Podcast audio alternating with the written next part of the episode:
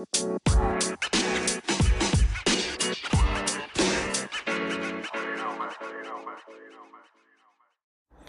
Hallo und herzlich willkommen zu einer neuen Folge von Zack und Quatschgeschichten. Wie ihr vielleicht schon gemerkt habt, hört ihr uns nicht mehr täglich, sondern nur noch einmal in der Woche. Und das liegt daran, dass das Zack wieder geöffnet hat. Es hat ein bisschen anders geöffnet als normalerweise, aber ähm, falls ihr Interesse habt, kommt doch einfach mal vorbei oder meldet euch bei uns. Und dann können wir gucken, wann ihr mal das Zack besucht. Aber heute gibt es natürlich eine neue Folge und die hat ganz viel mit mir zu tun. Denn ich bin das schlechteste Beispiel, wenn es um faire Beschuhung geht. Aufgrund meiner großen Schuhgröße trage ich unheimlich gerne Vans. Vans sind mein Begleiter in allen Lebenslagen. Früher habe ich mir alle zwei Monate ein neues Paar gekauft, doch seit circa einem Jahr nicht mehr.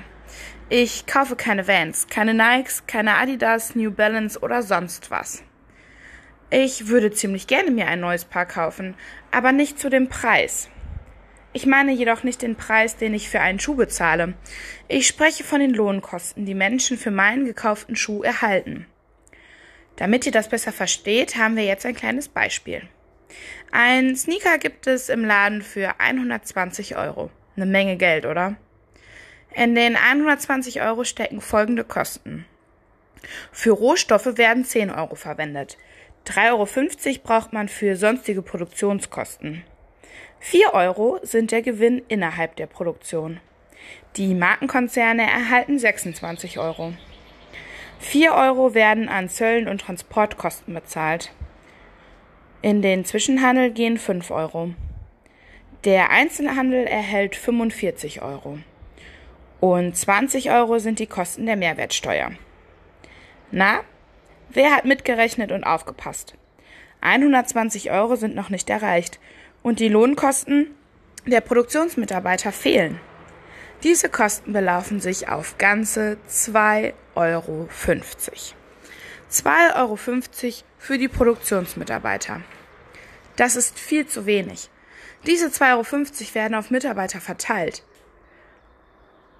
Das muss man sich einfach mal vor Augen halten, wie wenig Geld Menschen, die diesen Schuh produzieren, erhalten dafür. Das soll jetzt nicht heißen, dass wir uns keine Sneaker mehr kaufen sollen. Keine Frage, wir brauchen Schuhe. Und wir kaufen auch gerne Schuhe, würde ich mal behaupten. Man muss sich nur bewusst machen, was man kauft. Jeden Monat ein paar neue Sneaker ist vielleicht nicht ganz das Wahre und es ist vor allem nicht fair.